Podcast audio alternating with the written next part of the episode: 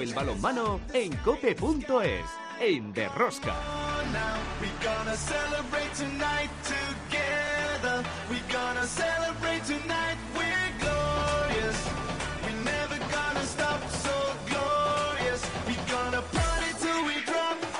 Hola, hola, ya estamos a otra semana con todos vosotros. ¿Qué tal estáis todos? Amantes del balonmano, seguidores de Rosca.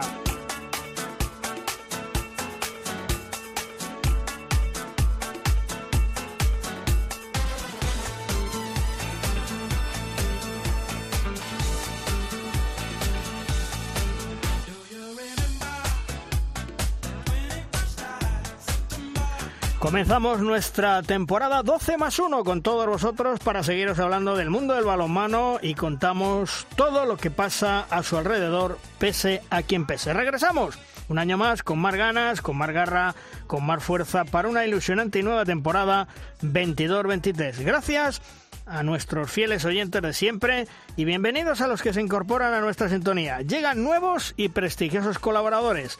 Se suman a nuestra familia habitual el gran Demetrio Lozano, el excolegiado internacional Ángel Sabroso, Jesús Revilla, ex preparador físico de los hispanos, Juan Fernández, nuestro gran profesor de la Universidad de La Coruña, Joan Ramón Balbé, periodista de TV3, y Martín Smith, compañero de La Rioja.com. El pasado fin de semana comenzó la Liga Sobal 22-23, una liga que cada día la verdad es que interesa desgraciadamente menos, con fichajes de segundo y tercer nivel cada año, que se ha convertido en un campeonato de paso para los jóvenes promesas que se forman en nuestra liga y luego se van a las grandes ligas europeas. Como dato, los 10 máximos goleadores de la pasada temporada en la Liga Sobal se han marchado a otras ligas europeas. Pero eso sí, sacan pecho que van a ser liga profesional tras concedérselo el Consejo Superior de Deporte y se les van a arreglar todos los problemas que son muchos y les van a llevar los patrocinadores. Tiempo tendremos para hablar de todo ello que sinceramente me parece va camino del fracaso y del precipicio para el balonmano español. Un balonmano español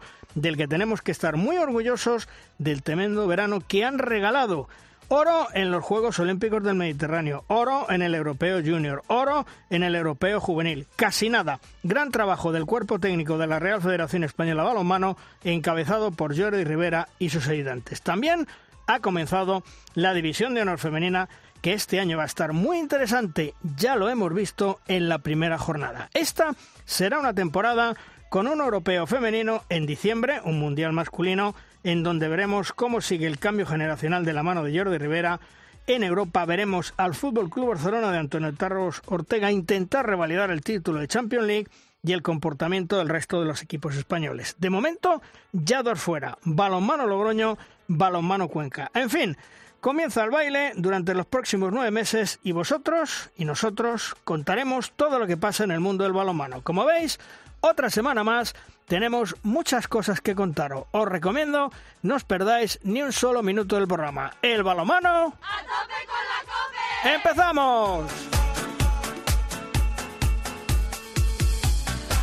En el control de sonido, David Torrenova, en la producción del programa, como siempre, Belén Díaz de Arce al frente de toda esta maravillosa y generosa familia apasionadas del mundo del balonmano, Luis Malvar.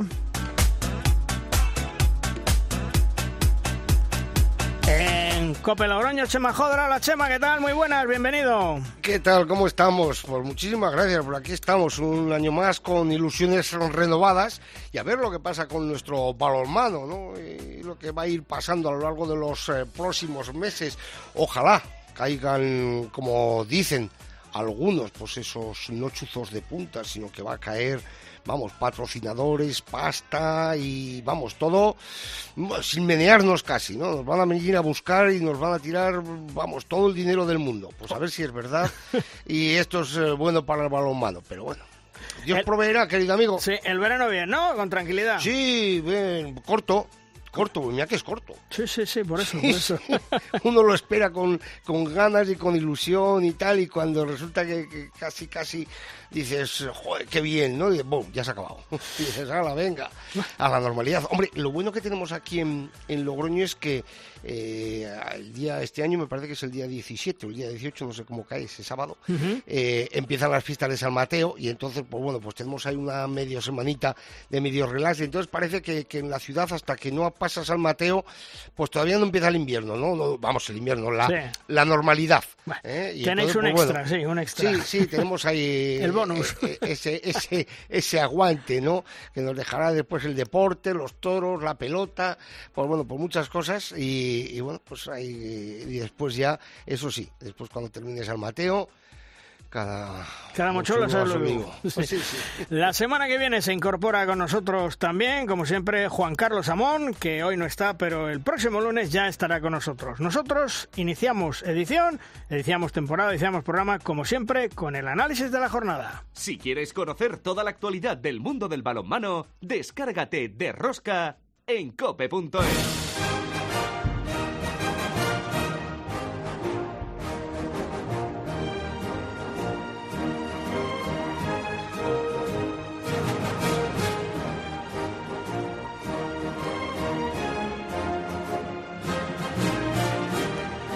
Y en nuestra primera tertulia, la tertulia de los magníficos, pues para empezar temporada con dos grandes técnicos, dos grandes amigos, Rubén Garabaya. Hola Rubén, ¿qué tal? Muy buenas, bienvenido. Hola, buenas. Y también con Pablo Cacheda. Hola Pablo, ¿qué tal? Bienvenido. Hola, muy buenas. Bueno, Rubén, ¿qué tal? ¿Cómo, cómo te va antes que nada la, la experiencia de entrenador de Asobal? ¿Cómo te va?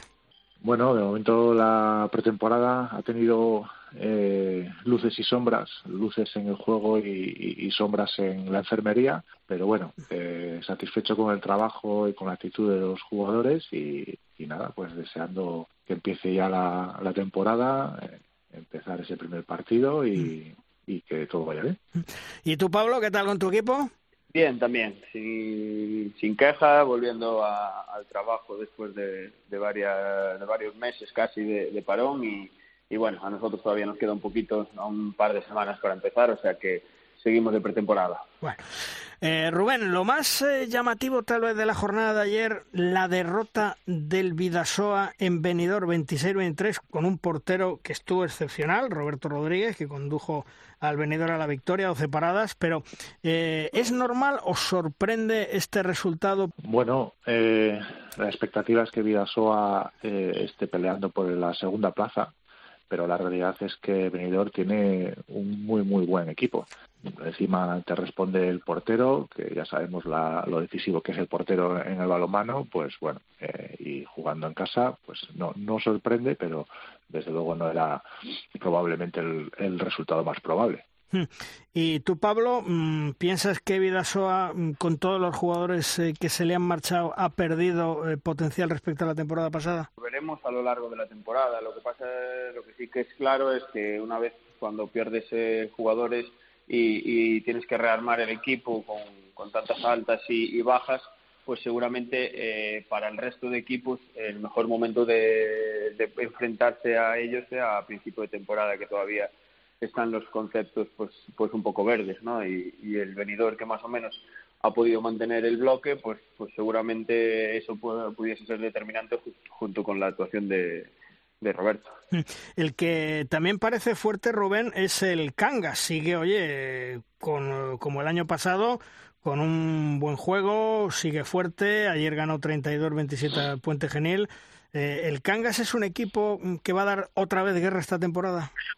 Yo creo que sí. Eh, comentaban ayer en la retransmisión que eh, Javi Díaz había sido el, portero más efectivo desde los seis metros en la temporada anterior y, al final, eh, volviendo otra vez a lo mismo, ¿no? Lo decisivo que son los porteros, pues eso es muy importante, ¿no? Encima este año han incorporado a Juan del Arco, que es uno de los mejores laterales izquierdos de, de, la liga y que hace además hace jugar al equipo de hecho en muchos momentos eh, estaba casi asumiendo el papel de, central en ese partido. Un jugador muy inteligente y con un, gran potencial de lanzamiento. Yo creo que ahí eh, Cangas pues eh, ha, sumado muchos puntos. Pablo, ¿en Galicia pensáis lo mismo de que el Cangas eh, se está asentando y que va a ser un equipo muy difícil esta temporada? Bueno, el Cangas creo que todos sabemos y, y, además a medida que van pasando las temporadas y se van afianzando un poco más global, eh, su afición cada día se vuelca más con ellos. Y jugar en el Gatañal pues eh, eh, para los equipos visitantes es, es muy muy complicado. Si a eso le sumamos como dice Rubén pues una portería que, a pesar de, de, su edad y de que siempre se va a retirar, pues sigue año tras año haciendo temporada tras temporadón como, como Javi y, después eh, la experiencia que le puede dar pues un jugador como como Juan del Arco, más los jóvenes gallegos que, que por ahí están cada, cada año subiendo el nivel, pues eh, seguramente vayan a volver a dar eh, mucho que hablar esta temporada. Hmm. Eh, si me permites, eh, para, para, para los dos, el año pasado eh, quizás sorprendió a, muchos que había muchísima igualdad, ¿no? Había muchos partidos donde, bueno, pues sí que había algo, de diferencia, pero había otros donde se ganaba por lo justo, se perdía por lo justo, quien parecía que, que ganaba fácil no era nada de fácil. ¿Vosotros prevéis una Liga Sobal? Hablo de la Liga de los Mortales, ¿eh? Luego está el Barça, que eso es, eso es otro mundo y, eso, y es otra historia de la Liga de los Mortales. ¿Vosotros creéis que va a ser una temporada eh, eh, igual que el año pasado o más igualada si cabe? Bueno, eh, yo creo que sí. hay una igualdad tremenda. La prueba de esa igualdad es que salvo la última plaza, eh, que, estuvo bastante clara bastante pronto. Eh, el descendido bajó con 20 puntos, que, eso es una barbaridad. El siguiente descendido, me refiero al Nava, bajó con 20 puntos, es una barbaridad. Yo creo que este, esta temporada se va a repetir esa gran igualdad. Hemos visto a, un Guadalajara muy, muy, muy eh, fuerte en su pista. Eh, Ana tampoco lo pasó bien en Cisne. Eh, que son los dos recién ascendidos eh, y, te digo son eh, es una liga que va a ser muy igualada y que cualquiera va a poder ganar en, cualquier pista. ¿Y tú, Pablo? Sí, estoy de acuerdo con, con Rubén y, los resultados, como, como bien acaba de decir, pues yo creo que son lo, bueno, nos van indicando un poco el camino. Son todos resultados cortos. Creo que el Cisne sí que empezó regular, pero al final pues eh, fue acercándose en el marcador y acabó pues con un resultado de, de, derrota de tres que, bueno, que, seguro que les da también un poco de, impulso de cara a las próximas jornadas en casa y así, y, lo mismo pues Guadalajara. Entonces seguro que va a ser una, una competición muy entretenida. Al final tenemos siempre el problema, por llamarle de alguna manera, del inmortal, ¿no? Del, del Barça, pero, pero el resto de la liga seguro que va a estar muy competida y, que va a estar a, un grandísimo nivel. Porque Rubén, eh, los equipos que ascienden normalmente, por lo menos lo que se ha visto en las últimas temporadas, alguno que otro, eh, suele ser casi casi el equipo revelación de la primera vuelta.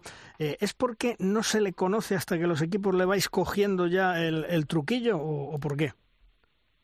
Sí, supongo que todo influirá. Eso será un factor importante. Eh, también el aspecto motivacional, el, hecho de estrenar una categoría, la ilusión de los jugadores que participan en ese proyecto, el apoyo de la afición. Eh, me imagino que todo eso, que todo eso influye. Y, el cisne, eh, Pablo, mm, ¿tú le ves que mm, a lo mejor no puede pasar muchos eh, agobios esta temporada para mantenerse o crees que como todos los equipos que suben de categoría va, a sufrir? No, hombre, eh, el Cisne además es un proyecto pues eh, un poco atípico, ¿no? O sea, ellos siguen apostando por la gente de casa, que me parece maravilloso, siguen aún con su filosofía. Este año, en lugar de hacer pues cinco o seis fichajes lo que han hecho es promocionar a, varios a varios jugadores que estaban en, pues en el equipo filial o, incluso en juveniles, tienen un equipo muy joven y además eh, han tenido muy mala suerte ahora en pretemporada con el tema de las lesiones. Eh, el fichaje que hicieron el central, el cabo verdiano, está lesionado, eh, tienen varios jugadores lesionados y bueno, hablando un poco con su entrenador hace poco en la, en la Supercopa Galicia, eh, pues me decía que estaba preocupado por ese tema. Eh, aún así, ayer, pues, eh, bueno, el, sábado pues tuvieron un, partido competido y, estoy seguro de que guerra van a dar, pero creo que no lo van a tener fácil porque ya te digo, no tienen un presupuesto altísimo para poder llevar a cabo sus fichajes y, y entonces dependerá de la evolución que vayan teniendo los más jóvenes, que, son chicos de, mucha calidad, pero que, al final tienen que adaptarse a la nueva liga. Hmm. Rubén, mañana debutas en Liga Sobal, nueve y media, Logroño, sin fin. Hmm, una casa que conoces perfectamente. ¿Muchos sentimientos vas a tener o no? Sí, hombre, normal. fue, han sido muchos años allí como jugador y también como segundo entrenador de Miguel Velasco. Pero bueno, eh, luego ya cuando empieza el partido, pues cada uno tiene que ir a a lo suyo y yo tengo que estar centrado en mi trabajo. Lógicamente, antes del partido seguro que me vienen muchos recuerdos. Eh. y, aparte, aparte de los recuerdos que se te pasa por la cabeza, eh, mañana, ¿cómo le puedes meter mano a tu amigo Velasco? Bueno, eh, pues va a ser raro, va a ser raro estar en, en el otro lado. La verdad es que el viaje ha sido muy largo para acabar a, a 10 metros, a 10 metros de él. Pero sí, va a ser raro. Pero bueno, esto es deporte y pues antes de empezar el partido será todo normal y cuando acabe también seguro. Bueno, y, deportivamente, como los has visto, se han quedado fuera de, Europa, dando la cara el sábado aquí en el, en el Palacio y bueno con, bueno, con luces y sombras en el partido allí en, en Alemania. ¿Qué, ¿Qué prevés para mañana? Bueno, el Logroño, pues eh, como todos los años, ¿no? Haciendo, haciendo milagros, con, eh, renovando la plantilla todos los años y, y siendo competitivo y, jugando un, un, muy buen balonmano, ¿no? Eh, creo que a, a, largo plazo esto va a ser positivo para ellos en lo que al rendimiento en la liga se refiere, de estar centrados exclusivamente en la liga yo creo que eh, les va a colocar, si no lo estaban ya, como candidatos a esa segunda plaza. Eh, Pablo, mm, Cuenca se queda fuera de la European League en la primera ronda, también en el Logroño, por lo que estábamos hablando. Mm, evidentemente, los presupuestos son los, son los que nos matan, ¿no? Sí, y más cuando estamos hablando de competir pues contra un equipo como Lengo, contra contra un equipo como, como el danés. Sí exactamente como Silkeborg, eh, que al final, pues eh, en ese aspecto eh, es una lucha muy desigual, ¿no?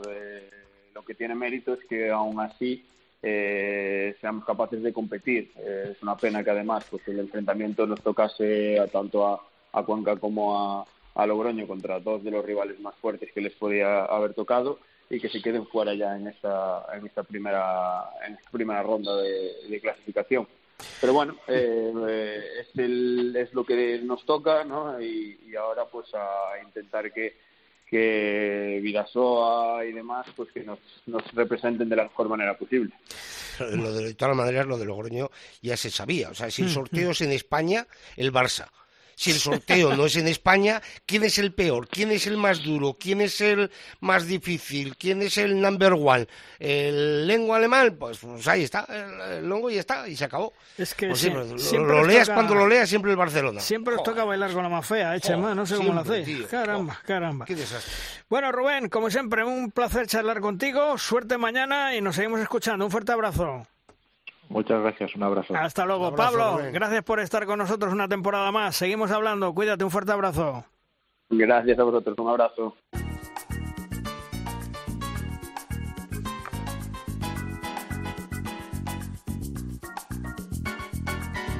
En Derrosca es el momento de nuestra firma invitada. Estrenamos la temporada con la firma que hoy nos viene de la mano de nuestro gran Iñaki de Mújica, buen amigo, veterano compañero de Onda Vasca y gran especialista de balonmano. ¿Sobre qué nos hablará hoy Iñaki? Suelen decir que las bicicletas son para el verano, que por tanto es tiempo de paseo, chancleta, traje de baño y chapuzón refrescante. No cuento la paella de los chiringuitos. Los deportes colectivos, cuando acaba la temporada ya por mayo o junio, acostumbran a parar y cerrar los vestuarios hasta el día del comienzo de los nuevos entrenamientos. Eso es lo que dice la teoría. La práctica del vigente verano ha convivido con una catarata de éxitos difícilmente repetible. Todo comenzó a primeros de julio, cuando los seniors masculino y femenino lograban la medalla de oro en los Juegos del Mediterráneo. Tanto Jordi Rivera como José Ignacio Prades fueron capaces de mantener el nivel competitivo de su gente y llevarles hasta lo más alto del podio. Fue un aldabonazo en toda regla que conllevó un efecto dominó. Los juniors conseguían el título continental de la categoría y Rodrigo Reñones encontraba la mejor respuesta al trabajo de todos parecía impensable ganar al equipo anfitrión en su territorio, máxime cuando el marcador exigía ir a remolque. Fue entonces el momento de la fortaleza mental, de la confianza y de las fuerzas, inolvidable para siempre el 35-37 en Matosiños. Luego llegaron los juveniles, chicos y chicas, y otro recorrido con final feliz, y el refuerzo de la política deportiva y el liderazgo que ejerce el seleccionador absoluto. Está en todas partes, no deja nada al libre albedrío, ni pierde la hoja de ruta. Lo decía en una entrevista que publicaba la web de la Federación Española. No solo es el hecho de ganar, es tener un modelo, un estilo de juego y ese carácter competitivo. Evidentemente todo arranca en los colegios. en las categorías de promoción de los clubes, en el trabajo anónimo de los entrenadores que casi se mueven por afición, más tarde las concentraciones en Sierra Nevada, el trabajo específico y el devenir de los acontecimientos. Si terminan como los de este verano, ¿dónde hay que firmar?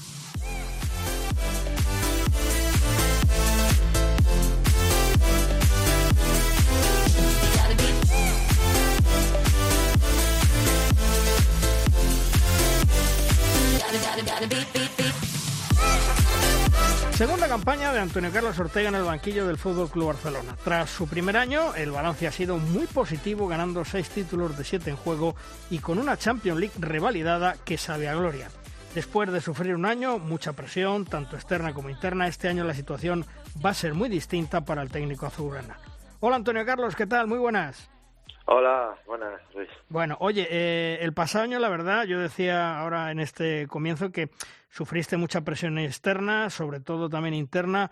Eh, no fue una temporada nada fácil el acoplamiento, ¿no, Antonio?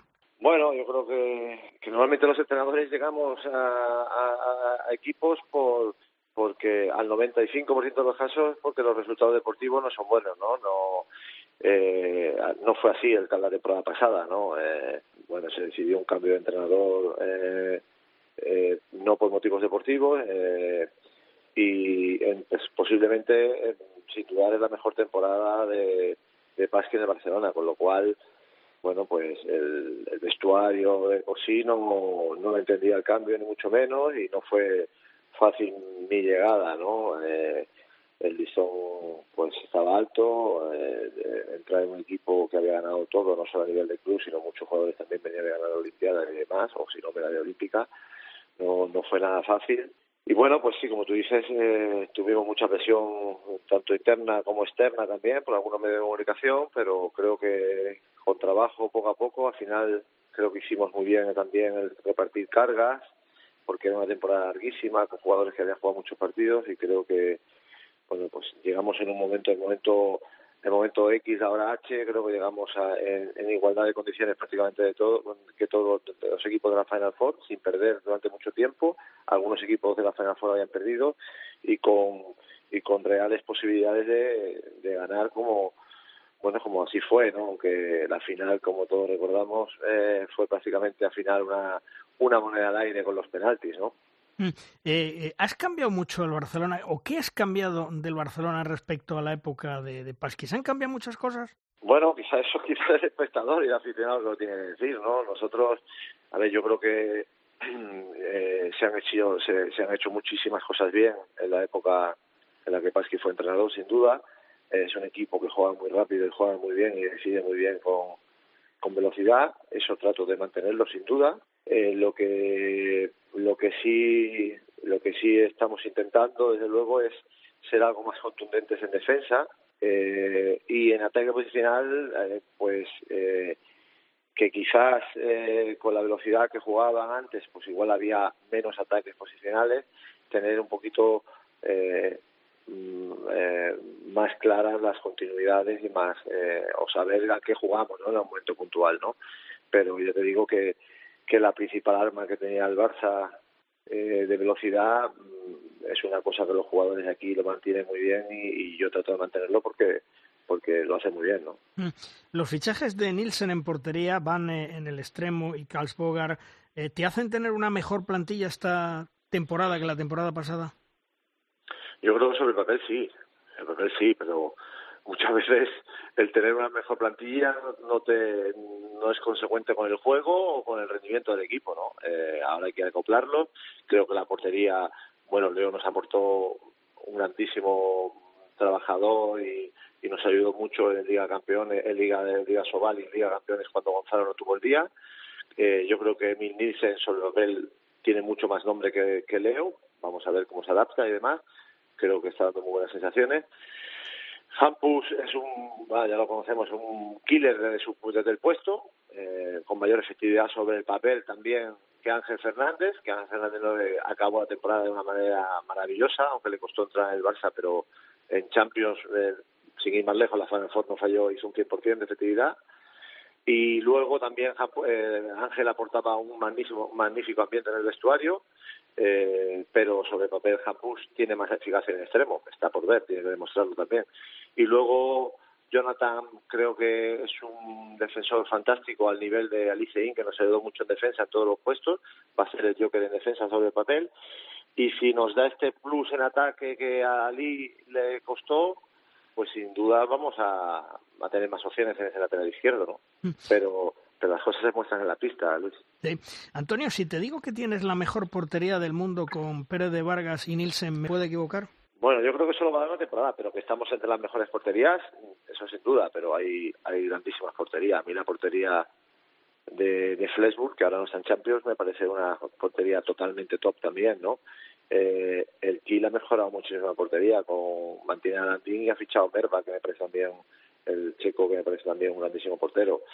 Pero eh, decir decir la, el número uno es muy difícil, pero que estamos entre el top cinco, eso sin duda, ¿no? Mm.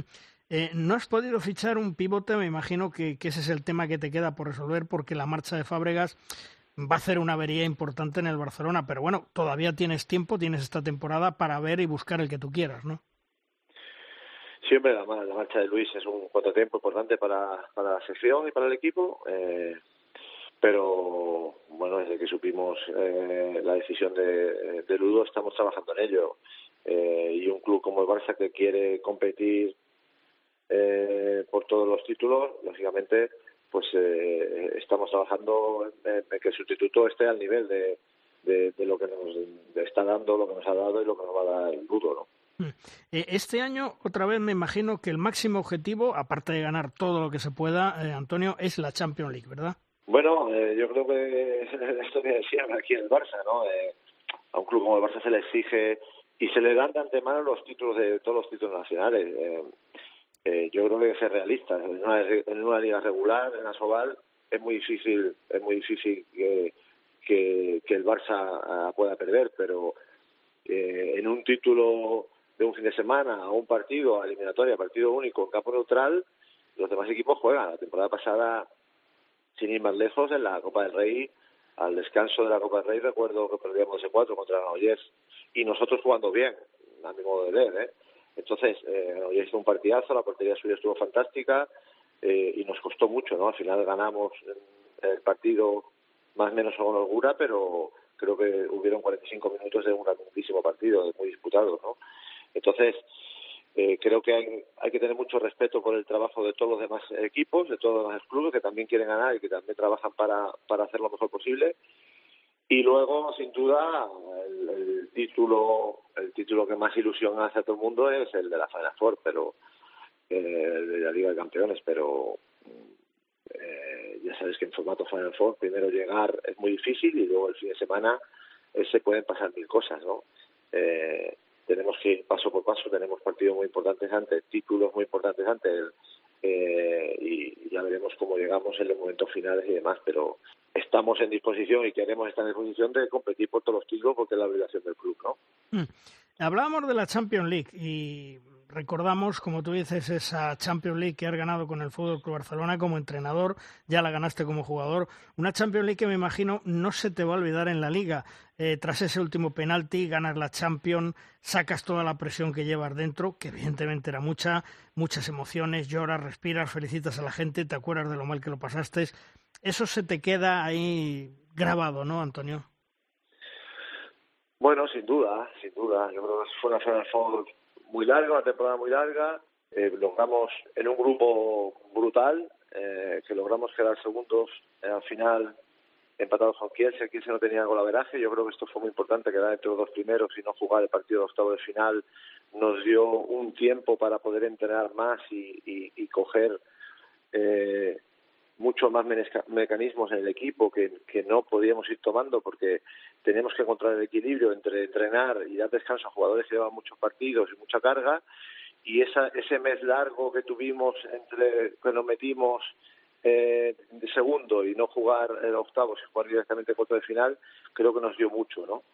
Eh, y luego, bueno, la Final Four, como te has dicho, la final sobre todo, creo que pudimos haberla ganado en el tiempo reglamentario, pudimos haberla perdido en el, tiempo extra, y al final, bueno, pues eh, como fue la temporada, yo creo que no podía ser de otra forma, ¿no? El hecho de ganar, de haberla ganado, pues ganarla como, como fue, ¿no?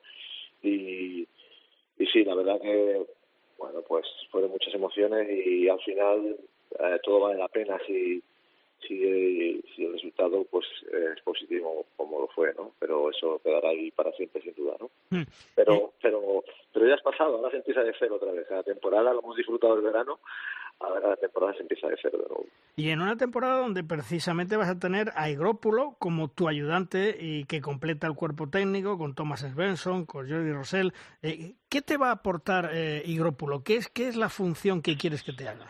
Bueno, a ver, eh, Tino va a ser mi ayudante también en, pista, aparte de, de lo, como lo son Thomas y Jordi. Eh, es, es, es una persona que un jugador, un exjugador que yo he trabajado con él y, hablamos en un idioma de balonmano. Tácticamente tenemos eh, eh, pensamientos eh, semejantes y me, me, va a ayudar tácticamente, al igual que los otros dos.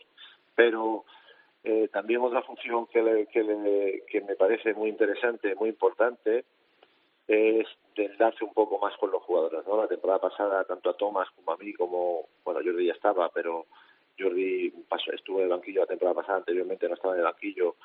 Eh, el, la relación con los jugadores no fue.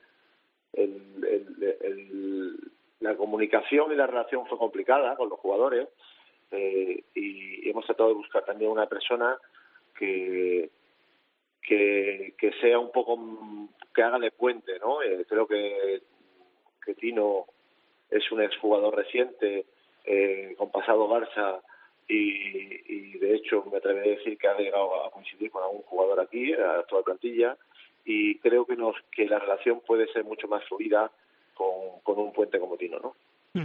Eh, ¿Las batallas se ganan en la defensa, como siempre, Antonio?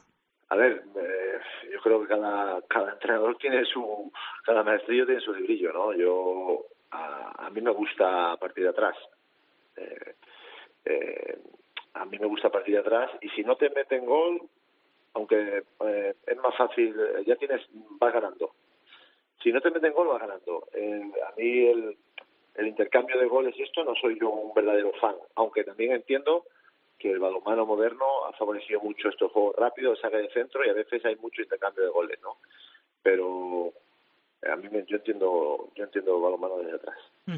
Y la Superglobe, que es la primera gran cita internacional que tenéis, Magdeburgo, Kilche, Benfica, mm, ¿cómo lo ves? ¿Más complicado que el año pasado o crees que este año vais en otra situación distinta? Hombre, la veo más complicada en el sentido de que, es más difícil, hay equipos de más entidad, ¿no? Eh, está el Kielce, eh, está el Benfica y está el Magdeburgo, actual campeón, que normalmente a esta altura de temporada los equipos alemanes, en este caso Magdeburgo, llegan con un punto más porque ya han jugado unos cuantos partidos de liga y su liga eh, es súper potente, como todos sabemos, eh, pero también es cierto que que bueno, que nosotros mm, vamos a llegar en otro momento. La, eh, la, la la temporada pasada nos llegó eh, en un momento en que estábamos cogidos con pinzas a nivel a nivel trabajo en equipo y, y, fue realmente el partido que, nos pasaron por encima, ¿no? Creo que ha sido el, único partido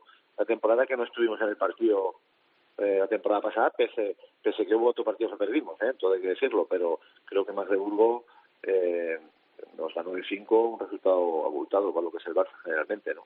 Mm.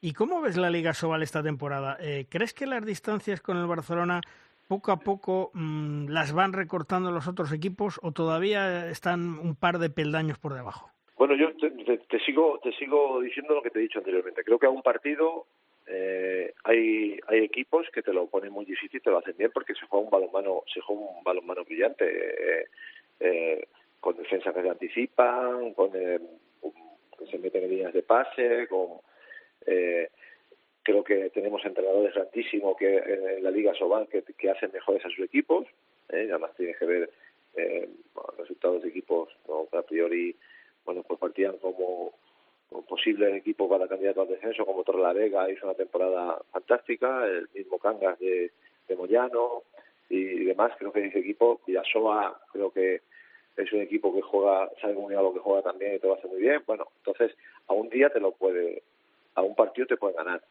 ¿Qué es lo que pasa? Que es que por desgracia seguimos perdiendo jugadores, claro. Entonces, el otro día leía, eh, alguien me pasaba un, tuit de, de, que los 10 máximos goleadores de la temporada pasada de la Liga Sobal se han ido a la Liga Sobal, se han ido a otras ligas, Francia, Alemania, donde fuera. Pero esto es un, por desgracia, estamos desangrando en ese sentido, ¿no? Que no podamos mantener a estos jugadores para, para, que la liga se pueda hacer grande. Yo creo que la liga eh, nuestra tiene mucho mérito porque porque se van muchos jugadores, vienen otros jóvenes y los y los y los entrenadores de los clubes son capaces de hacer de hacer equipos con chavales cada vez más jóvenes, cada vez más jóvenes. Ayer estábamos contra Granollers y su equipo todavía es más joven porque, con respecto a la temporada pasada, ¿no? Incluso dos, dos jugadores que la temporada pasada eran juveniles ya están jugando con el primer equipo. Pero, pero por otro lado, pues tenemos la pena de que un jugador bueno sale, destaca un punto, un punto y se va a Francia, Alemania, Portugal, donde fuera, ¿no? Mm. Eh, ¿Crees que no se valora eh, el trabajo suficientemente que hace el Barcelona en la Liga Sobal? Y te digo por qué. Eh, porque tiene que ser complicado motivar a los jugadores semana a semana ante rivales, yo diría que en teoría muy inferiores. Y muchas veces la gente dice, bueno, el Barcelona campeón de liga, lo tiene fácil, tal, pero bueno, hay que motivar a los jugadores, hay que salir. Y lo que tú dices, en un partido te puede ganar cualquiera tal y como está ahora mismo el, el balonmano en España. Bueno, yo creo que sinceramente, eh, igual desde fuera, desde fuera igual se puede ver así, pero si estás dentro lo ves como tú dices, ¿no? Lo ves como tú dices absolutamente, porque bueno, aquí llevan muchos jugadores, muchos años ganando todos los partidos y no es fácil mantener la motivación y salir cuando te dan siempre como favorito y, y la noticia es que el Barça pierda algún punto o pierda el partido, ¿no? Eh, es un partido que te dan o una competición que te dan de antemano por ganada y, y aquí los demás equipos juegan y, en cada partido puede pasar mil cosas, ¿no? Hay tarjetas rojas, hay tarjetas eh, tarjeta roja por los penaltis, tarjeta roja por un contacto y, y pueden pasar mil cosas que, que y sobre todo los demás equipos trabajan también, ¿no? Y saben saben de qué va esto, ¿no? Pero claro, eh, el Barça sobre el papel de la Liga Española parte como gran favorito en todas las competiciones y, y te dan y el, el tema es que te dan los títulos por ganado antes de jugarlo. Oye, eh, como técnico, ¿qué te parece las nuevas normas que ha implantado la IHF? Menos pases en ataque cuando levanta el brazo el árbitro, la tarjeta roja por el, pelotazo los dos minutos al portero, todas estas novedades, el saque de centro. ¿Crees que eso es bueno para, para el balonmano? Como técnico, ¿qué te parece, Antonio? Bueno, el saque de centro mm, con el área más grande, la circunferencia más grande, bueno, permite todavía permite eh, todavía el juego más rápido. Eh, no sé si influirá en las inferioridades numéricas jugar con el sexto jugador y en el jugar 7 contra 6 porque porque te más grande y poder jugar con todo el círculo bueno te pueden pillar ahí alguna vez eh, tenemos hay que verlo cómo se evoluciona la temporada al respecto eh, lo de los cuatro pases me parece bien, pero bueno, acaba de ser todavía, no, no, yo creo que no acabamos de encontrar eh, el verdadero, eh, la verdadera norma que, que pueda venir bien realmente, ¿no? Eh, siempre eh, no nos queremos parecer en el baloncesto en esto del tiempo y demás, todo lo que sea alguna, alguna regla parecida al baloncesto parece que, que le damos la espalda, pero pero yo soy lo que pienso que si alguna regla es realmente buena, pues igual tendríamos que, mirarla, ¿no? Al tema de, de la protección al portero me parece también correcta, siempre que sean claras. Igual la controversias también alguna vez. De hecho, ya hemos tenido algún partido que para mí una a favor y otra en contra, ninguna de las dos han sido porque venían forzado, pero pero han dado ya dos minutos por golpe en la cara yo creo que si la regla está clara, me parece bien proteger al portero y, poco más, ¿eh, Luis. Eh, ¿Crees que ser liga profesional va a arreglar los problemas que son muchos de la liga Sobal? O, bueno, estamos en lo de siempre, es decir, lo que tú hablas antes. Sacáis jugadores, los técnicos, los entrenadores, se nos marchan. ¿Cómo lo ves? Mira, si, te digo la verdad, si te digo la verdad, yo mm, eh, aún no sé qué beneficios mm, va a traer esto si hay beneficios que realmente pueda solucionar algún problema o puede ayudar a tener más presupuesto o lo que fuera, bienvenido sea, por supuesto. Pero Luis, no, no sé eh, no estoy al tanto, no, o sea, mm. sería hablar de lo que no sé, no, no sé qué beneficios o qué o qué detrimentos puede traer esta, esta, esta nueva regla. He visto que algunos clubes han puesto contento con esto y el mundo del balonmano en general, vamos a verlo si, si trae alguna cosa positiva, eh, que, que, es lo que nos hace falta, solo buenas noticias, ¿no? Antonio, ya para ir terminando, ¿qué le pides a esta temporada que acaba de comenzar? Bueno, yo, si me pides a mí a nivel personal, a nivel que, que hagamos una buena temporada, que, que estemos ahí en la lucha por los títulos y, demás, ¿no? Y, y, la salud que tiene el balonmano español, ¿no? no y, a ver si la liga pudiera cambiar, ¿no? Creo que lo de este verano a nivel de selecciones ha sido espectacular. El trabajo se está haciendo desde abajo hasta arriba, todo mi cabeza por Jordi es, es tremendo, es tremendo, pese pese a que la liga, por desgracia, como hemos dicho antes, pierde, pierde jugadores, eh, la selección es capaz de mantener un nivel eh, increíble, eh, de competitivo, tiene un juego competitivo ahí que, que, es fantástico y, y, bueno, lo mejor para nuestro balonmano, que todos lo deseamos. Antonio Carlos Ortega, el técnico del Fútbol Club Barcelona, que tiene por delante una temporada, yo creo que muy buena y en donde el Barcelona seguro que nos va a dar grandes alegrías y grandes tardes. Como siempre, Antonio, un placer charlar contigo y gracias por atendernos. Un fuerte abrazo. Igualmente, Luis, un abrazo fuerte.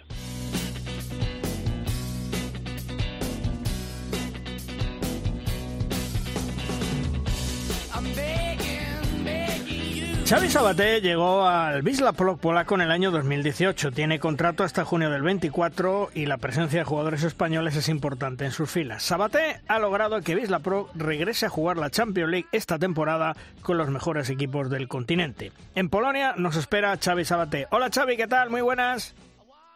Hola Luis, buenos días. Bueno, oye, eh, el fichaje hasta final de año de Dani Sarmiento mm, es muy bueno para vosotros. ¿Te costó mucho convencerle? Bueno, pues la verdad es que, ¿qué puedo decir de Dani? ¿no? Yo creo que es un jugador pues que su trayectoria lo dice absolutamente todo. ¿no? Eh, para nosotros es algo buenísimo y tuvimos dos, tres conversaciones y yo creo que las dos partes eh, llegamos rápidamente a un, a un acuerdo. ¿no? Eh, yo creo que, que el hecho también de, de él, con la trayectoria que ha tenido, la experiencia de poder jugar la, la Champions, pues creo que también ha sido muy, muy decisivo. Las lesiones de Nico Mindeguía y de Facecas, la verdad es que mm, te rompieron mucho el equipo, ¿no? Bueno, pues nos dejaban simplemente con, un central, entonces pues era una situación muy complicada porque bueno, pues eh, una competición tan dura, dos teniendo dos competiciones a la vez, ¿no? Y una competición tan dura como es la Champions y bueno pues también la liga la liga polaca que es muy física es una competición dura entonces pues pues era muy complicado para Zindikov pues poder aguantar eh, toda la temporada incluso pues por el hecho de, de, poder entrenar solo simplemente con un central pues nos complicaba muchísimo las cosas no entonces pues bueno pues yo creo que ahí el club ha reaccionado bien y, hemos podido encontrar soluciones mm.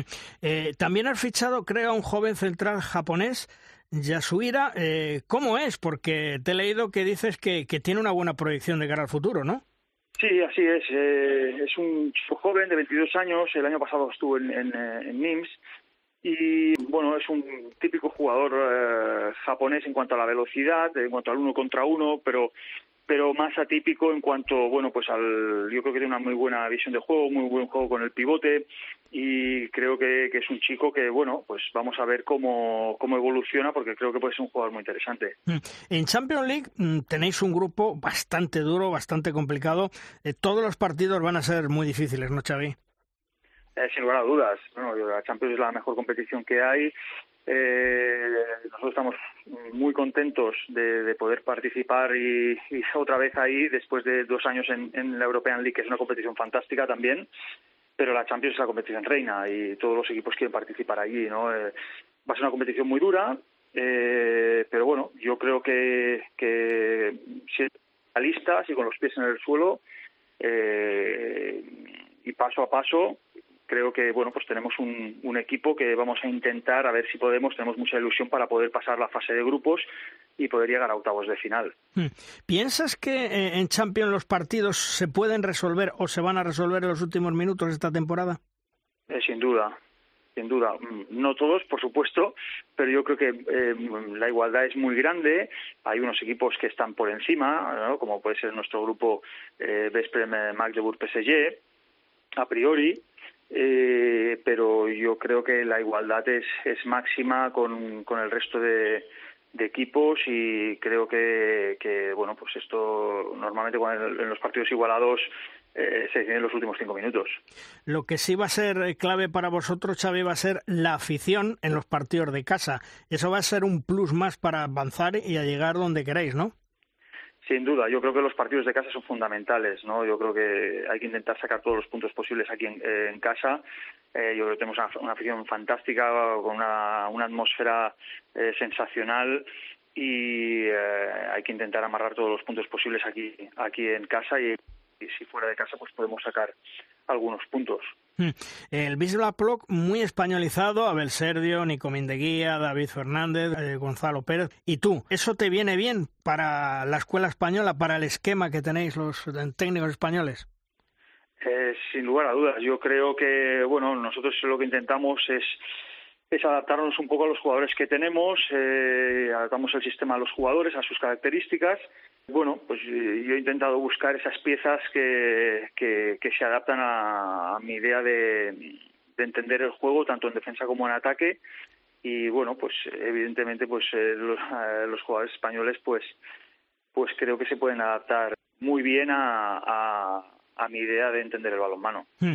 Eh, la Liga Sobal eh, se ha convertido en el vivero de jugadores del resto de las ligas europeas porque, fíjate, este año se han ido en torno a una veintena, mm, los diez máximos goleadores de la pasada Liga Sobal se han marchado, es decir, ahí están todas las ligas eh, europeas pendientes de coger pues, pues nuevos valores, ¿no?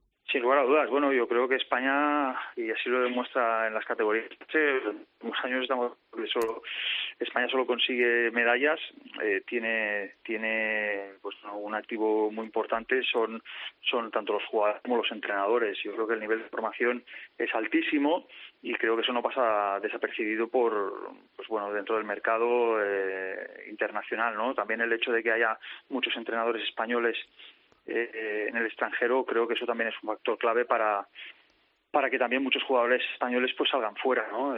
Pues bueno, de todas formas yo creo que el, que el, balonmano español creo que, que, evidentemente siempre hay cosas que mejorar, ¿vale? Pero creo que en cuanto a nivel de, del nivel de jugadores y, y, de entrenadores creo que es muy alto.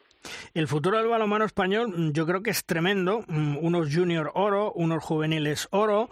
Eh, tenemos que estar tranquilos de cara al relevo en la selección y el trabajo que está haciendo Jordi Rivera. Bueno, yo creo que no hay nadie mejor que Jordi actualmente para, para hacer el trabajo que está haciendo. Eh, ¿Estar tranquilos? Pues bueno, yo creo que nunca hay que estar tranquilo, no, no, hay, que, no hay que dormirse. Eh, yo creo que, que actualmente los resultados a nivel de categorías inferiores son buenísimos y de, de, de absoluta, por supuesto. Mm, eso es buena señal pero creo y estoy seguro de ello que, Jordi no, no, se, no se duerme en los laureles y seguro que, sigue trabajando, eh, pero bueno, parece ser que, que, bueno, pues que el futuro pinta bien y eh, cosa que, que creo que había mucha gente que no, no lo pensaba. Eh, mucha gente esperaba ver qué pasará cuando pues pues cuando Raúl Entre Ríos eh, cuando bueno Cañas todavía está allí espero que dure durante muchísimos años pues está a un nivel buenísimo pero bueno cuando estos jugadores más veteranos Sarmiento pues dejen la selección pues a ver qué, qué es lo que pasará y bueno y, se ha demostrado que, que se puede estar eh, se puede confiar en la gente que viene de, abajo. Mm. Eh, compaginas tu cargo de seleccionador de la República Checa con el Wisla La República Checa tiene mucho trabajo por delante, me imagino. Quedó decimotercera, si no me olvido, en el pasado europeo. Es decir, mucho trabajo tienes por delante, ¿no, Xavi? Sí, muchísimo. Bueno, a ver, es una federación pequeña. Eh, creo que hay un equipo joven, pero creo que hay jugadores de calidad pero hay mucho trabajo, hay muchísimo trabajo, pero creo que, la federación tiene muchas ganas de hacer las cosas bien, de, organizar eh, las cosas bien, de crecer, eh, pero siendo siendo realista, ¿no? Eh, entonces yo creo yo creo que que hay mucho trabajo por hacer, pero creo que las expectativas de futuro son, son bonitas. Mm. ¿La hegemonía en Polonia es del Kilche? Mm, ¿Se le puede quitar con el tiempo o lo ves difícil? Bueno, es, es muy difícil, ¿no? Yo creo que la diferencia de presupuesto es, es abismal, ¿no? Eh, ellos ellos están eh, quitándole jugadores al PSG, ¿no? O sea, el equipo donde está Messi, entonces pues eh, eh, con eso ya ya te lo dice todo, ¿no? Eh, nosotros pues bueno, tenemos otras características, somos un club diferente, muchísimo más humilde y bueno, nos tenemos que fijar en en otro mercado porque bueno, en el mercado que que se mueve Kielce nosotros no, no, no tenemos acceso. Eh, de todas formas, pues bueno, creo que todos los años estamos allí, les, les ganamos algún partido, empatamos. Eh, el año pasado pudimos ganarles la Copa después de 14 años. Y bueno, eh, creo que estamos ahí, pues preparados y, y si, si, se puede dar la ocasión para dar la sorpresa, sin lugar a dudas, eh, pues, pues la daremos. ¿Y cómo ves la Liga Sobal esta temporada desde la distancia? ¿Seguimos perdiendo potencial con esa marcha de jugadores que hablamos al extranjero? Bueno, a ver, eh, yo creo que hay dos cosas muy importantes, ¿no? Yo creo que, que hace unos años eh, antes de, la crisis del, del 2008, entre 2008 y 2010, que creo que fue cuando, cuando se empezaron a salir, a salir más, más jugadores. Creo que eso era, era un tapón para los jugadores jóvenes. El hecho de, de, tener esta crisis económica yo creo que abrió, que abrió las oportunidades a, a que a jugadores jóvenes pues tuviesen papeles relevantes dentro de los equipos y yo creo que eso también es bueno, ¿no? Yo creo que eso hace que, que bueno, pues que, que, se crezca más rápido, que se asuman responsabilidades más rápido y creo que, que eso está siendo, está siendo bueno tanto para los jugadores jóvenes como para, para la selección. Entonces, pues bueno, pues yo no sé si ha bajado o no. Yo lo que sé es que los equipos españoles cuando compiten en Europa eh, están compitiendo contra equipos que tienen mucho más presupuesto, con lo cual yo interpreto que, bueno, pues puede haber menos dinero que antes, sin lugar a dudas, pero creo que el nivel deportivo sigue siendo muy muy elevado. Simplemente, pues bueno, no se pueden traer aquellas estrellas que, que hubo eh, en aquellos años, ¿no? Hmm. Oye, eh, por cierto, ¿cómo se está preparando ese Mundial 2023 en, en Polonia que comienza en unos meses? ¿Están ya metidos de lleno o no? Pues sin duda. Bueno, de hecho, Plots es, es, sede y aquí el pabellón está de obra desde todo el verano, ¿no? Entonces, pues bueno, pues están adaptando, eh, a mucha publicidad. Eh, yo creo que lo están acogiendo con, con muchas ganas. Eh, llegaste, yo decía al principio, a Plog en el 2018. Tienes contrato hasta junio del 24. ¿El proyecto deportivo evoluciona como tú deseas, Xavi? Sí, sin lugar a dudas sin lugar a dudas. Yo, bueno, eh, siempre nos gustaría evolucionar más y poder estar entre, entre los mejores y, y tener un presupuesto de, los más elevados. Pero bueno, eh, las cosas son como son, y, pero el club eh, está evolucionando. Yo creo que a nivel deportivo pues hemos evolucionado muchísimo, muchísimo. Eh, creo que, que, bueno, pues ahora, ahora somos eh, un equipo muy a tener en cuenta, incluso te diría referencia dentro de, los, de las jóvenes promesas. Eh, saben que, que ahora aquí, pues bueno, los jugadores progresan, eh, pueden jugar muchos minutos, a lo mejor estos jugadores que, en un futuro pues estarán en, en los equipos top, pero, pero que, que actualmente eh, no, jugar, no tendrían muchos minutos en estos equipos, pues prefieren venir aquí a trabajar con nosotros, a, a crecer y a tener muchos minutos y, y, creo que el proyecto es, es bueno. ¿Y tus objetivos para cumplir esta temporada son? Bueno, los objetivos son en competición nacional, pues vamos a intentar, tanto en Copa como, como en Liga, eh, llegar hasta el final con opciones, como hubo el año pasado, y en caso de que tengamos alguna opción, pues intentar dar la sorpresa contra Kielce, ¿no? Eh, ellos, sin lugar a dudas, ellos son los grandes favoritos eh, y la presión absoluta es para ellos. Eh, todo lo que no sea eh, ganar para ellos es, es una debacle y todo lo que es ganar para nosotros es, es un éxito absoluto. Y en competición internacional, en la Champions, pues eh, bueno, es, es, tenemos un, un, equipo muy, muy, muy joven, eh, gente sin experiencia eh, a, nivel, a nivel de Champions, pero bueno, creo que, que tenemos una actitud y un hambre tremenda eh, para, para crecer, para ganar o para intentar ganar y el objetivo sería un objetivo muy muy bonito es intentar pasar la, la fase de grupo, o sea, estar entre los seis primeros en, en, dentro del grupo para poder jugar el, el top 16 entre los 16 mejores octavos de final.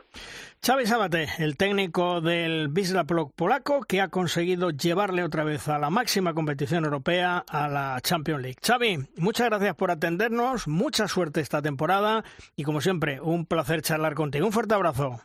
Un abrazo Luis, muchas gracias. Hasta luego. Hasta luego.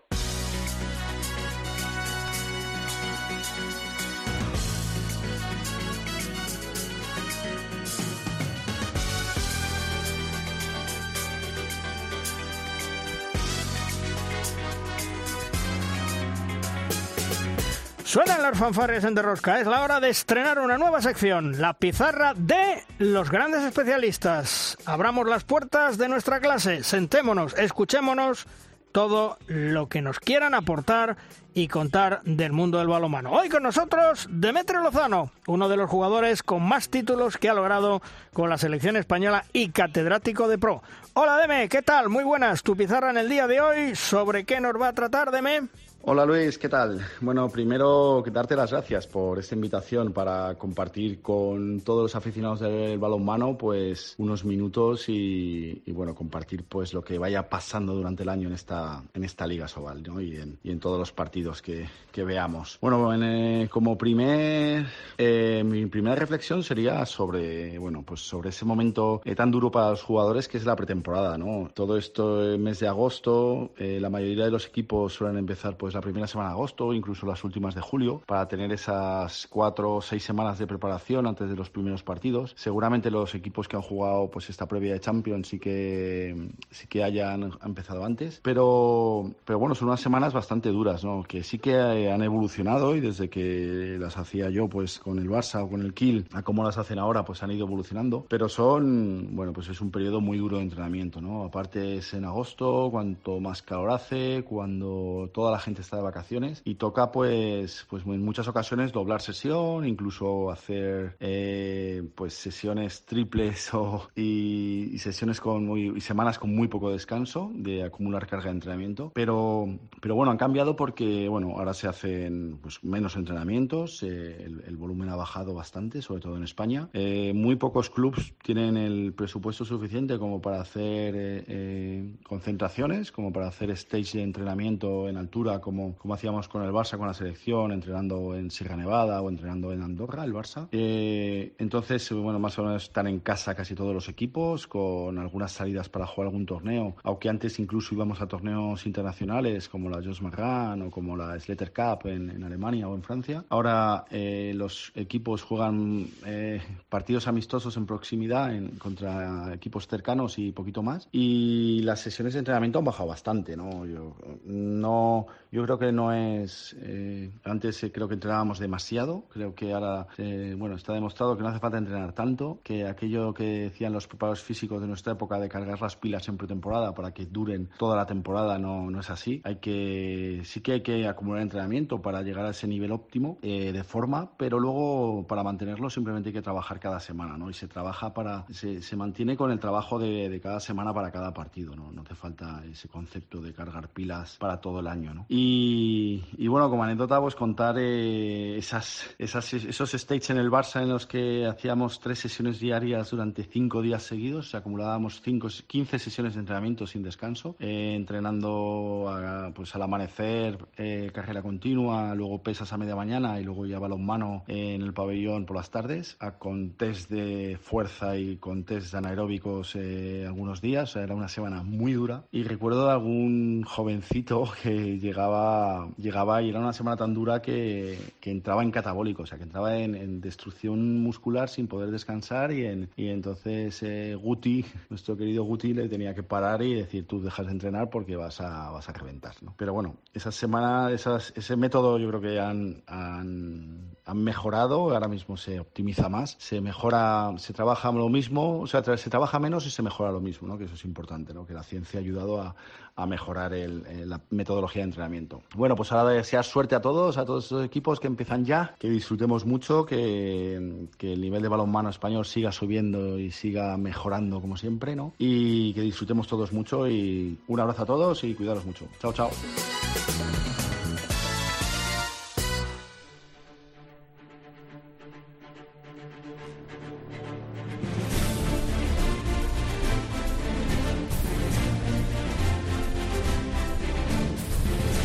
Llega en Derrosca nuestra tabla redonda, es nuestro tiempo de debate.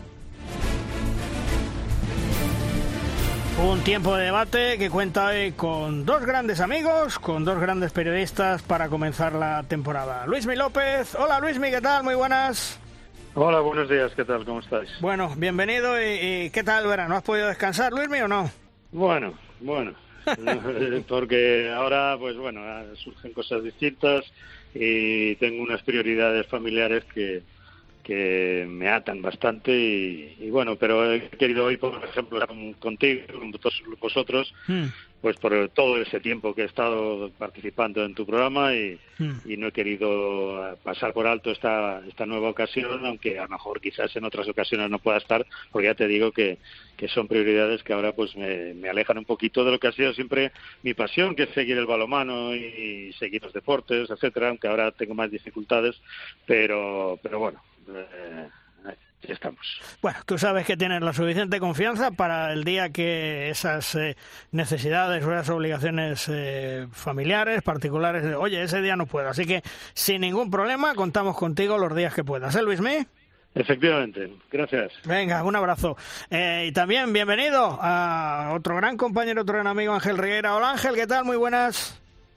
Hola a todos, ¿qué tal? Bueno, a ti agradecerte que te pegas uno este madrugón después de ver el tenis, después del US Open, en fin, también otro esfuerzo pues estar con, con nosotros y sobre todo pues eso que es un, un debate y una tertulia de amigos, ¿eh, Ángel?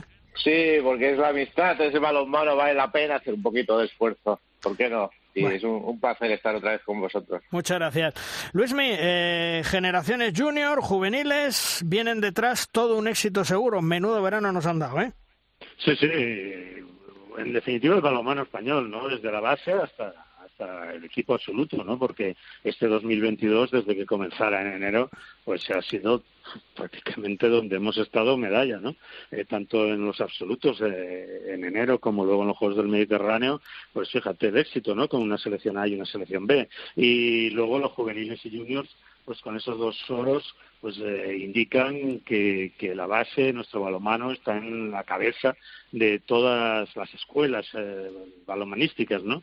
Eh, y, es evidente porque porque están saliendo jugadores que a mí me están asombrando, ¿no? Estos chicos jóvenes que hace unos tiempos decíamos que cuando se acabara la generación actual, qué pasaría de, de la selección española de balonmano masculino y, y la verdad que ahora tenemos todos una tranquilidad clara, notoria porque ver a jugadores de la, de, la Junior como, yo sé, como Javi Rodríguez, por ejemplo, como Jan Gurri, por ejemplo, con Bruno Reguar, que a mí me ha encantado, eh, este chico de, Barça, de central, que, que es una que tiene una calidad extraordinaria, ¿no? Además de, pues, no sé, la Parera, por ejemplo, no me quiero dejar de ninguno, por ejemplo, Antonio Martínez, que, que ayer precisamente hizo un partidazo con la de Mar de León y que viene a hacer un campeonato junior extraordinario, ¿no? Y toda esa cantera del Vidasoa, eh, eh, como Furundaena, Nieto, Mújica, etcétera, pues han dado un resultado a Rodrigo Reñones extraordinario, ¿no? Y, pero claro,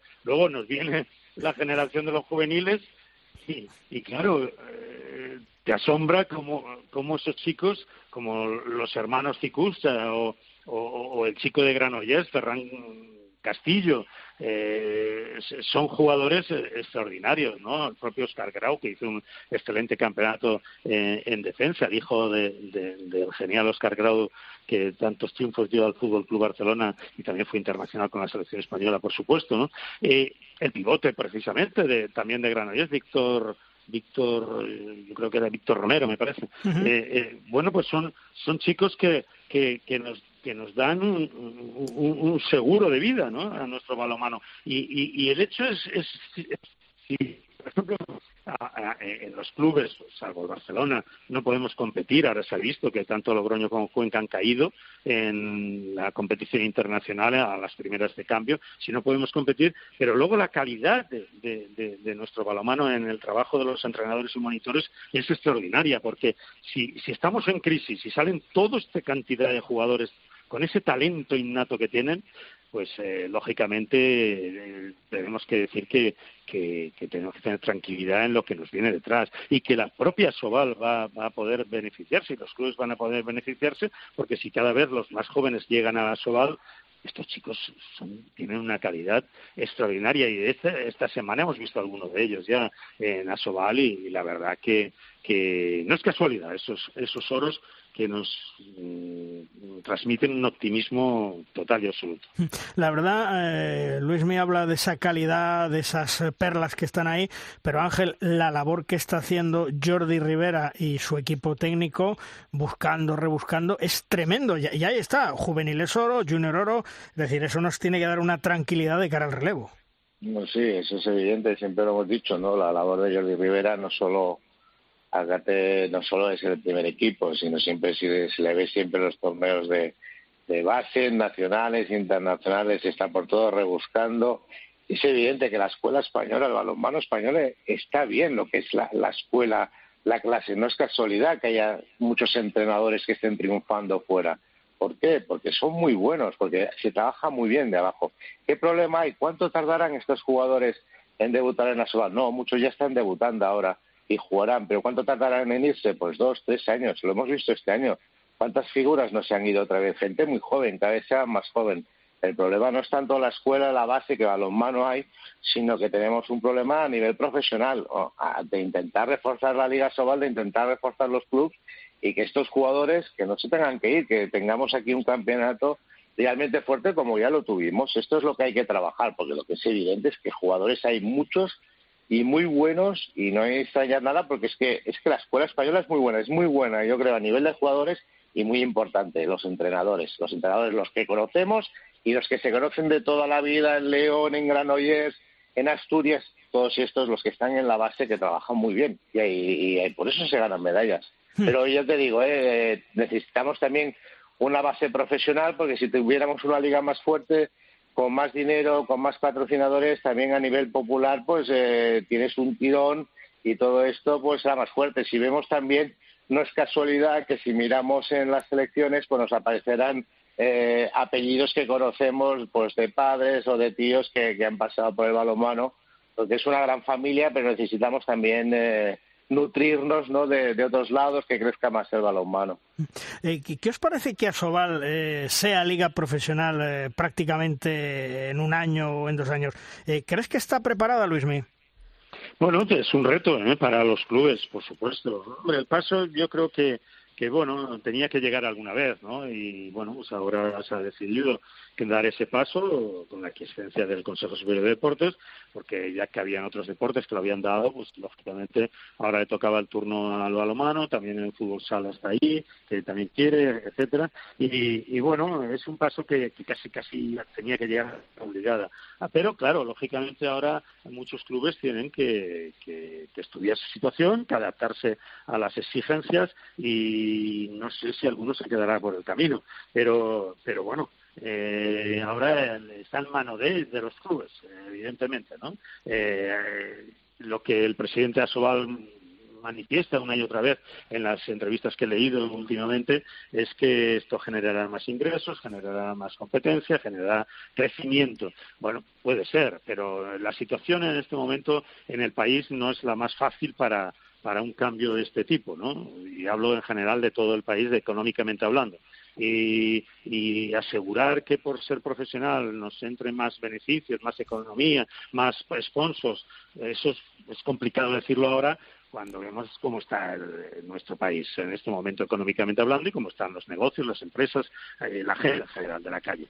Bueno, vamos a ver lo que da si la cosa, pero ya te digo, está eh, en manos de los clubes que afronten las exigencias, vamos a ver las exigencias que pone Sobal, porque eso todavía no lo hemos visto, de cara a, la reglamentación y, las obligaciones que tienen que cubrir los clubes, porque mínimo de presupuesto, yo supongo, como en otras ligas profesionales, que puede ser Francia y Alemania, vamos a ver el límite que se pone aquí. Una liga profesional no puede estar un equipo profesional puede estar con 400.000 euros de presupuesto. Esto es evidente, ¿no? Vamos a ver eh, el tope eh, eh, presupuestario y, a partir de ahí los clubes tendrán más o menos dificultad, porque si el tope, por ejemplo, son, no sé, 800.000 euros, los que están ahora en 400, para llegar a doblar va a ser complicado. Eh, bueno, vamos a ver. Luego, lo que sí que está claro es que eh, un, un, deporte profesional exige eh, entidades profesionales.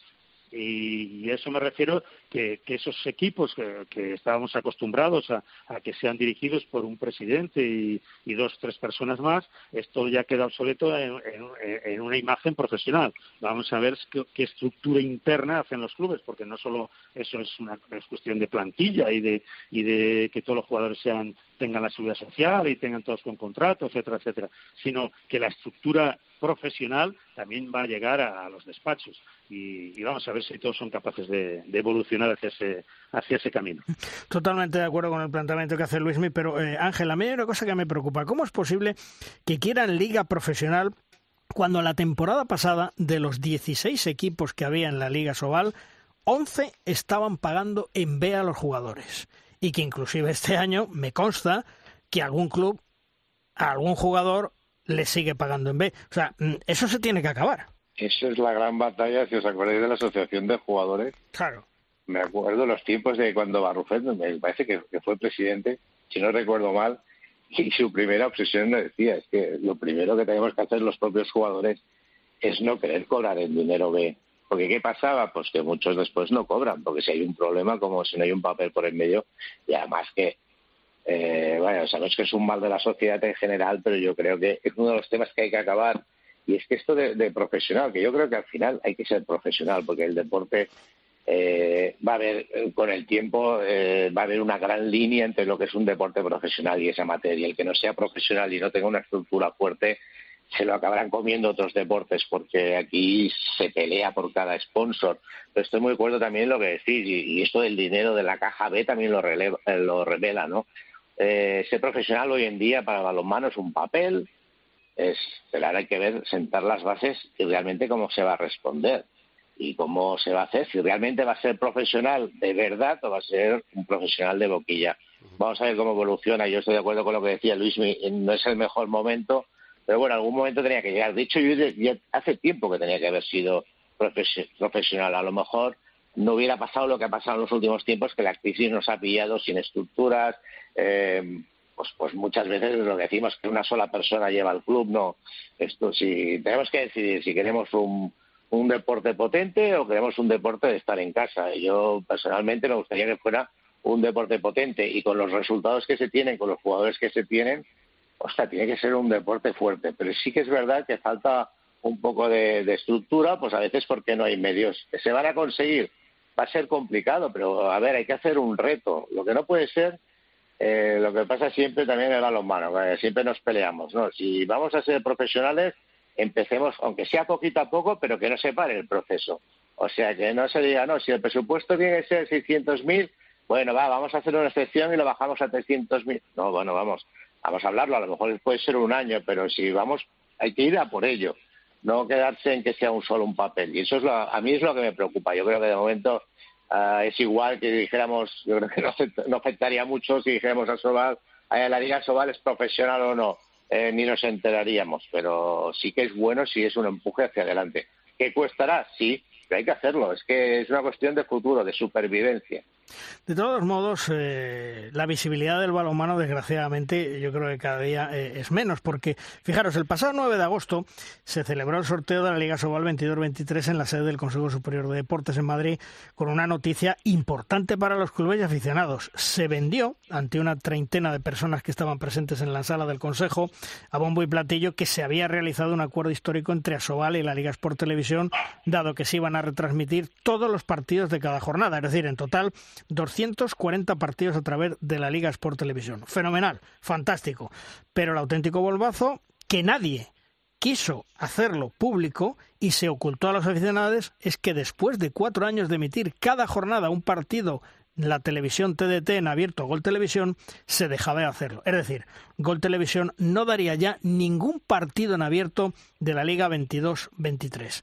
Por lo tanto, todos los aficionados al balonmano que quieren ver los partidos de la Liga Sobal tienen que suscribirse al canal de streaming de la Liga Sport Televisión con un precio de abono para la temporada de unos 69,99 euros, igualito que lo que da la Bundesliga, que lo da todo por 39,99 euros. Ahora bien, Ojo que este hecho mm, puede conllevar un incumplimiento del convenio vigente entre la Real Federación Española de Balonmano y Asobal, puesto que en dicho convenio, que está firmado, se dice que la Asobal está obligada a dar un partido de liga en abierto cada jornada y además uno en cada pista de cada equipo de la Liga Asobal. Me consta que existe bastante preocupación en la cúpula directiva de Asobal pues por ver la reacción que puede tener la Federación Española de Balonmano con este tema y las consecuencias que puede tener.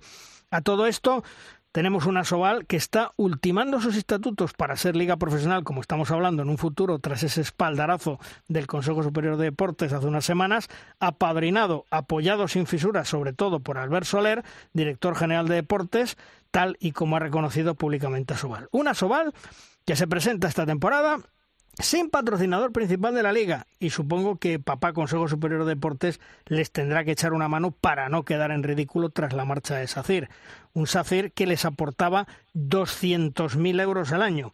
Ahora bien, mm, sin televisión en abierto, entre otras cosas de los líos que parece que tienen, conservando Revuelta Hijo como presidente, Fernando Corral, secretario general, creo que están realizando una mala gestión, por no calificarla de nefasto, eh, donde, por cierto, mm, me cuentan que en el mundo del balonmano a esta pareja ya le llaman los hermanos Calatrava. Para los más jóvenes, recordarle que los hermanos Calatrava eran unos humoristas y también que ojalá con la vuelta del Guadalajara a la Liga Sobal espero que no retornen esas fantasías animadas de Adolfo Aragonés, el que fue presidente, el Fantasías, y esa presunta complicidad de su colega el sacapunta de Puentejanil, porque la verdad, mm, Chema, eh, esto de momento, mm, el inicio no pinta bien. No. ¿Qué quieres que te diga? No pinta bien y yo no sé lo que va a pasar. Y es que hablamos largo y tendido también la, la, pasada temporada. Yo es que no lo tengo nada de claro lo, lo que va a pasar. Y si te digo la verdad, yo ojalá eh, funcione todo a la perfección y, y todo salga bien, ¿no? Por, por, por, el bien de todos. Pero si te digo la verdad, es que no lo, no lo veo nada de claro de momento y en estos, y en estos instantes. ¿eh? Eh, Luismi, ¿tú qué esperas de esta temporada 22-23 a nivel deportivo? El Barcelona, por supuesto, su liga, y luego mucha igualdad por la lucha, tanto por arriba, por abajo, como la pasada, o, crees que este año eh, va a haber menos diferencia que el año pasado? Bueno, eh, el Barcelona, por supuesto, va por, libre porque su, su, equipo, yo creo ha salido reforzado con la con los tres fichajes que ha realizado y lo de Casbo yo seguía mucho el año pasado en el Lengo porque a este equipo le seguí bastante y porque me gustaba cómo jugaba, eh, cómo lo lleva eh, Stefan, eh, digo, su, entrenador, eh, Florian Kerman, y, y lógicamente es un chico que, que bueno, además cuando se vaya a fábricas eh, ocupará esa posición en el centro en el, del 6-0 porque él puede defender en el 3 o en el 2, pero en el 3 estaba con Guardiola muchas veces en el Lengo y lo hacía perfectamente bien y, por supuesto al, tener mejor plantilla y más potencial pues en España habrá más diversión, ¿no? Eh, y, pero es muy importante a, repetir. ¿eh? En Colonia, por supuesto, y, y, quizás para, para, volver a conseguir el título. Y, bueno, yo, yo creo que, que va, va, a subir un poquito con respecto a la temporada pasada. Hombre, no es muy difícil hacerlo mejor, pero, pero yo creo que por lo que le he visto en la pretemporada y, y ayer, eh, parece, aunque no pude ver el partido, pero parece las cosas funcionaron y aunque tiene que mejorar defensivamente, pero en ataque, la, hombre, la inclusión de Juan Castro va a ser importantísima y como la de David Fernández. Y, y ahora con el portero que ha venido a suplir a Bomastar con sus problemas ha tenido y ha tenido que dejar España, pues lógicamente eh, va a subir el potencial. Y se unirá, pues yo creo, pues a, a Benidorm, que, que hizo un buen partido frente a Vidasoa, así que lo pude ver ayer por la mañana, mm. y, y bueno, sorprendió a Vidasoa, Vidasoa yo creo que estará ahí a pesar del tropiezo del de, día de ayer, eh, lógicamente es principio de temporada y todo puede pasar, y además el rival no era fácil, ni mucho menos partido. Y, bueno, además el Logroño, a pesar de la eliminación, eh, yo creo que, que, tiene un buen equipo, tiene dos centrales, aunque jóvenes, muy jóvenes, pero buenísimos y que le va a dar calidad en la elaboración del juego. Y, y los demás pues van a estar todos ahí. Ya te digo, va a haber muchísima igualdad y por abajo pues lo mismo. Eh, hombre, vamos a ver si Cisne eh, se queda descolgado o no.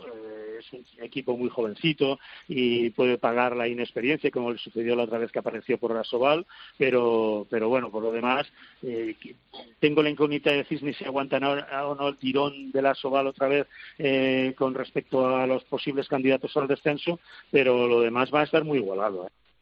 ¿eh? aunque yo creo que que el nivel con respecto a la pasada temporada pues sigue subiendo un poquito. Tengo esa duda de Granollers si la ausencia de, de Chema Márquez lo va a notar o no. Ahora es hablar de, de que tiene dos ausencias importantes como, como el fichaje del zurdo o, el propio Antonio García que le da experiencia, pero yo creo que, que Paul Valera este año ya tendrá tiene galones, tiene que exhibirlos y Jan Gurri tiene que coger eh, responsabilidad, por lo cual vamos a ver, esta primera jornada es un poco ficticia, pero, pero yo creo que la igualdad va a ser nota predominante eh, a lo largo de la competición. ¿Y tú, Ángel, cómo lo ves? No, no, es el mismo camino. Yo creo que las, las directrices están marcadas. Vamos a ver muy buen balonmano, porque precisamente si algo se, se aprecia de esta escuela que tenemos tan buena de cantera es que los jóvenes suben enseguida y se juega muy bien a balonmano a España y dentro del nivel que hay de, de clubs, el Barça evidentemente está en otra categoría, pero va a haber mucha lucha por conseguir plazas europeas y también va a haber mucha pelea por bajar y va a haber muchas sorpresas durante las jornadas. Yo estoy convencido de que va a haber resultados abiertos durante todo el año. Esto le da un extra, yo creo que es la, la, la gran baza que tiene actualmente la Liga Sobal, es precisamente es esta igualdad y que realmente yo creo que se juega muy, muy bien a balonmano y que se ven muy, muy buenos partidos, muy igualados. Ahora, otra cosa es cuando lo hemos visto ahora, ¿no? Cuando los equipos tienen que viajar a Europa, pues vemos que hay otra realidad fuera. Claro. Eh, a ver, el nivel es el nivel, ¿eh? pero yo creo que cuando menos la igualdad, la incertidumbre, el, llegar a un partido con, encuentros igualados en el que puede ganar lo mismo uno que otro, o sea, es decir, puede eh, favorecer y mucho a estos momentos un tanto delicados para nuestro balonmano. Bueno, pues ojalá, ojalá que haya todas estas circunstancias que estamos hablando, por el bien del balomano, por el bien de que vaya creciendo la afición y que los aficionados actuales no se nos vayan y que sigan siendo fieles al, al balomano, porque es un deporte muy bonito y que desde luego tiene una, una espectacularidad tremenda. Luisme, gracias por estar con nosotros. Un fuerte abrazo, cuídate, amigo. Un abrazo. Hasta, luego. Hasta luego, Luis. Ángel, lo dicho, gracias por estar también con nosotros. Cuídate y, a ver qué nos hace Rafa Nadal, ¿eh? Bueno, Rafa Nadal y Carlos Alcaraz. Aquí sí que ves, en el tenis sí que doblan fácilmente, no hay, no hay ningún problema. También la verdad es que hay otro otro dinero. Si hubiera el mismo el mismo dinero en balonmano sería más fácil para todos. Ojalá, ojalá. Incluso con una cuarta parte nos conformábamos. también, también, también. Bueno, Ángel, un fuerte abrazo, amigo. Hasta otro día. Un abrazo. Hasta luego.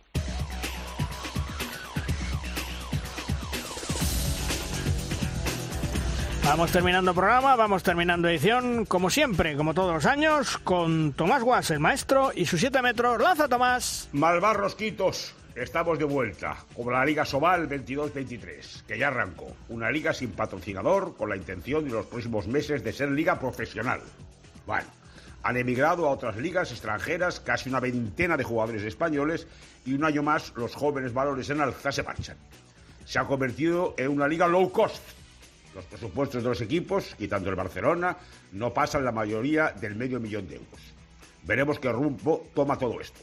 Pero lo de liga profesional, la verdad es que suena chiste. Tiempo al tiempo. El precipicio está más cerca.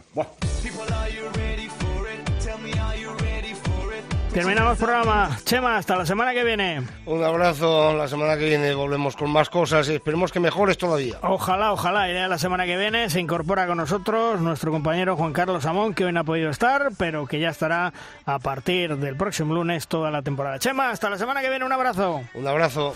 Y vosotros ya sabéis, dentro de siete días tenéis aquí la cita con De Rosca, con esta nueva temporada que hemos empezado para contaros todo lo que es actualidad en el mundo del balonmano. En siete días nos escuchamos. ¡Adiós! Whoa.